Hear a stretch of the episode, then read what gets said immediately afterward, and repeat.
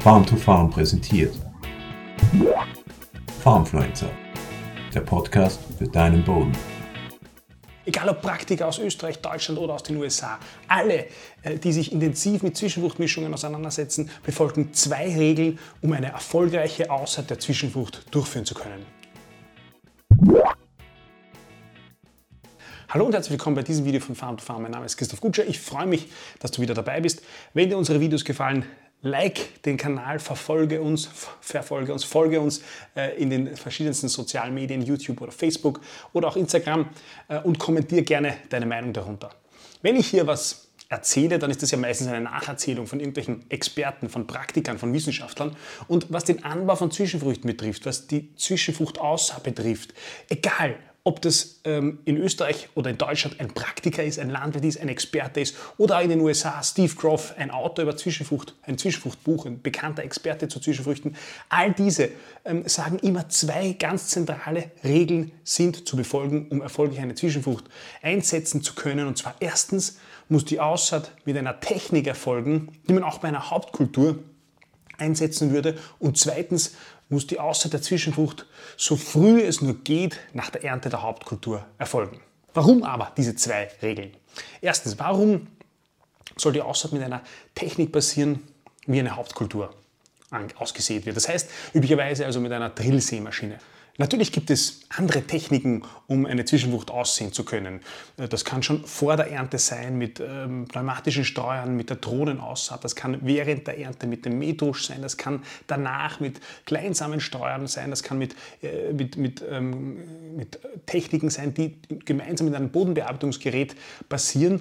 Äh, all diese Möglichkeiten können funktionieren, insbesondere dann, wenn es ausreichend Niederschlag gibt. Aber gerade dann, wenn man in eine Zwischenfrucht investiert, und man investiert ja da eigentlich äh, nicht in die Zwischenfrucht, sondern in die Bodenfruchtbarkeit. Man, man, man, man, hat Ziele dabei und versucht, die Bodenfruchtbarkeit letztlich zu steigern. Und diese Investition, äh, wenn man diese Investition tätigt, dann sollte man nicht bei der Technik sparen. Warum?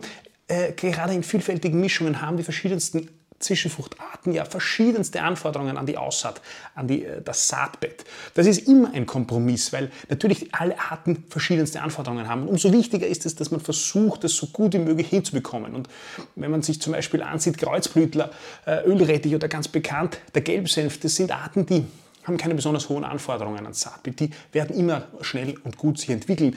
Wohingegen zum Beispiel ein Klee wesentlich feinere Anforderungen hat oder grobkörnige Leguminosen wiederum andere Anforderungen haben. Das heißt, um diesen Kompromiss möglichst gut durchführen zu können, ist es sinnvoll, bei der Saattechnik ordentlich zu arbeiten und eine gute, sprich eine Seetechnik dafür zu verwenden. Das ist meine Meinung, das auch, entspricht auch meinen Erfahrungen. Das ist aber auch genauso die Erfahrung äh, von vielen, vielen anderen Praktikern. Bei der zweiten Regel, nämlich die Aussaat so früh wie möglich nach der Ernte der Hauptkultur durchzuführen, ähm, auch da kann man sich fragen, warum ist das eigentlich sinnvoll? Ähm, und das ist, macht auch eigentlich vollkommen Sinn, wenn man sich darüber, darüber, äh, man darüber nachdenkt. Eine Zwischenfrucht, die bei einer Aussaat einer Zwischenfrucht, da verfolgt man ja immer ein Ziel. Wenn du eine Zwischenfrucht aussiehst, wirst du dir auch etwas überlegen dabei, warum du das so tust. Das Ziel kann sein, Nährstoffe speichern. Das Ziel kann sein, Nährstoffe aus der Luft binden. Das Ziel kann sein, ähm, die Bodenstruktur verbessern. Das Ziel kann sein, die, das, die, das Bodenleben in eine gewisse Richtung zu steuern. Es gibt eine Vielzahl von Zielen, die mit einer Zwischenfrucht versucht werden zu erreichen.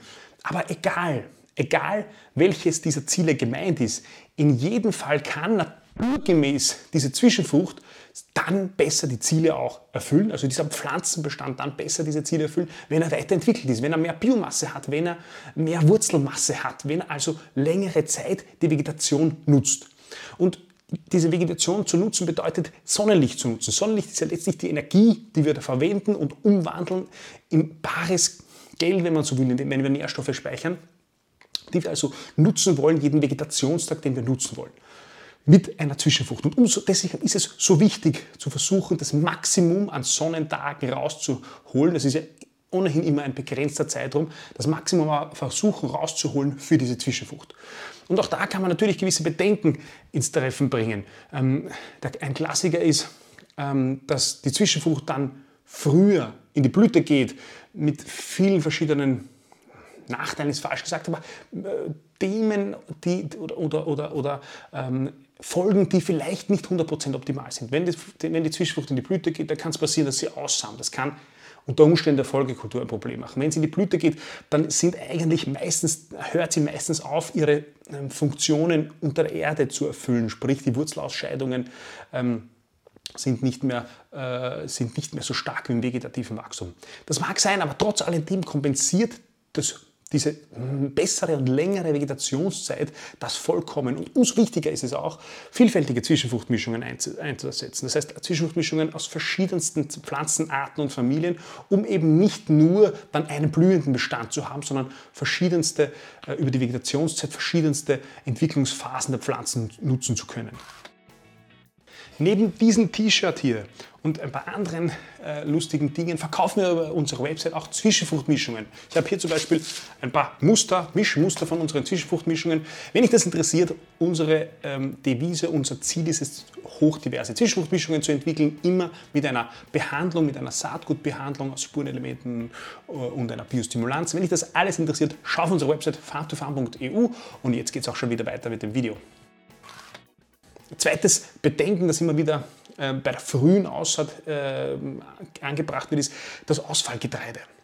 Der Klassiker, der in den letzten Jahrzehnten ja auch, das muss man ja sagen, äh, ein bewährtes äh, Konzept war, ist der Stoppelsturz, um Ausfallgetreide zu bekämpfen. Was will man damit eigentlich erzielen? Das Ausfallgetreide, das äh, sozusagen am Boden gelandet ist, versucht man ähm, keimen zu lassen, kommen zu lassen und versucht es dann mit Bodenbearbeitung zu zerstören. Der Punkt ist aber, ähm, das funktioniert, ja, das funktioniert aber nur, wenn man entsprechend lange Zeit hat. Das funktioniert nicht in ein oder zwei Wochen, weil ganz logisch dann der Weizen oder der Ausfallweizen oder der Ausfall, die Ausfallgerste gar nicht keimt oder äh, nicht, äh, noch nicht genügend keimt und ein zweifacher Strupp, Grupperstrich dann ähm, sich einfach nicht auszahlt. Wenn man sechs Wochen Zeit hat, dann mag das funktionieren, aber nach sechs Wochen fehlt mir so viel an Zwischenfrucht, Vegetationszeit, dass die Zwischenfrucht dann sich nicht mehr, ähm, äh, nicht mehr entwickeln kann. Und es sind schon zwei Wochen äh, oft so, die zur Folge haben, dass dann die Bedingungen für das Ausfallgetreide optimaler werden. Die, das Ausfallgetreide wächst in der Natur ja sozusagen ähm, im Herbst, also wenn es kühler wird, wenn die Tage kürzer werden, wohingegen eine klassische Zum äh, Zwischenfrucht, eine Sommerzwischenfrucht aus Arten besteht, die ähm, bei warmen Temperaturen, die bei Sonnenlicht sich super entwickeln und nicht, wenn die Vegetation und die Temperaturen und die Sonne weniger wird. Und insofern ist es oft so, dass ähm, wenn man versucht, Ausfallgetreide mit Bodenbearbeitung zu bekämpfen, dass beides nicht gut geht. Ich habe erstens keine ordentliche Zwischenfrucht, weil sich die nicht mehr gut entwickeln kann, weil ich zu spät dran bin. Und zweitens erst recht Ausfallgetreide, weil auch der, die Bekämpfung des Ausfallgetreides mit dieser Bodenbearbeitung und diesem verkürzten Zeitraum ähm, nicht ausreichend funktioniert hat. Und deswegen ist meine Erfahrung, persönliche Erfahrung, aber ich glaube auch die Erfahrung von vielen äh, Praktikern da draußen, ähm, dass eine Aussaat unmittelbar nach der Ernte oder so früh es halt möglich ist, ähm, die besten Ergebnisse erzielt und dass dann oft das Ausfallgetreide möglicherweise kommt, aber eben von der Zwischenfrucht unterdrückt wird und früher dann das die schönsten Bestände aus Sicht des Ausfallgetreides sind. Ich würde mich da freuen, wenn du deine Meinung dazu unten in den Kommentaren teilst, das vielleicht mit den anderen ähm, Zusehern ebenfalls zu teilen. Ähm, ansonsten hoffe ich, dass ich dir kurz ähm, umrahmen konnte, kurz abgrenzen konnte, warum diese zwei Regeln von so vielen Praktikern und Experten ähm, gepredigt werden, ja, gepredigt werden und auch angewandt werden. Ich hoffe also, dass du aus diesem Video was mitnehmen konntest und auch, dass wir uns beim nächsten Mal wiedersehen. Bis bald. Farm to Farm präsentiert. Farmfluencer, der Podcast für deinen Boden.